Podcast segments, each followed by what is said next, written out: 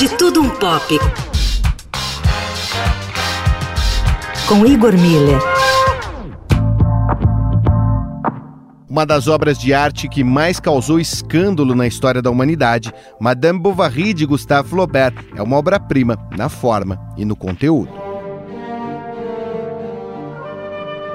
A obra de Flaubert já não é novidade para você. Já falamos por aqui algumas vezes da prosa precisa do escritor francês e de sua habilidade para tecer longas tramas sem soar redundante ou desnecessário.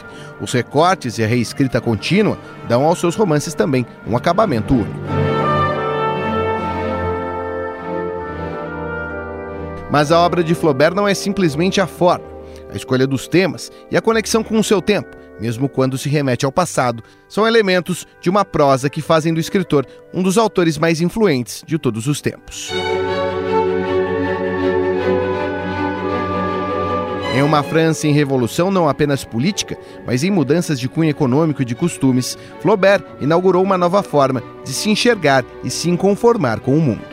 Madame Bovary, seu romance mais conhecido, é o melhor exemplo disso. A história tem como personagem central Emma Bovary, uma jovem mulher educada nos costumes tradicionais, mas levada pelos seus sonhos, alimentados pelos romances.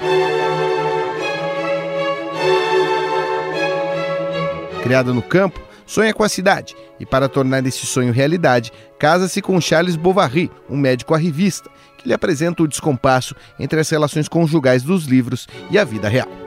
Nem mesmo a chegada de sua filha ao mundo satisfaz o desejo de Emma. A sua insatisfação com a vida conjugal e a incompatibilidade de suas aspirações e a realidade que se oferece faz Emma cair numa vida de adultério, mas mesmo seus amantes não satisfazem seus anseios, o que faz a heroína tomar a difícil decisão de se matar tomando arsênico. Charles, o marido, descobre posteriormente as traições de Emma e também acaba por morrer, de tristeza, na frente de sua filha. O escândalo de apresentar uma mulher adúltera que corre ao mundo atrás de seus sonhos, rompendo com o modelo esperado de uma mulher numa sociedade anacrônica, levou Flaubert aos tribunais, acusado de atentar contra a moral e os bons costumes. Apesar de ter sido absolvido, os velhos estratos da sociedade continuaram reprovando a obra do mestre francês, mas pouco importa. A revolução Madame Bovary estava feita dando até nome a um termo que expressa um sentimento típico da insatisfação contra as velhas cores de um tempo. O bovarismo é um sinal do descontentamento com a realidade em relação às altas aspirações do indivíduo, que geralmente tem uma visão superestimada de si mesmo.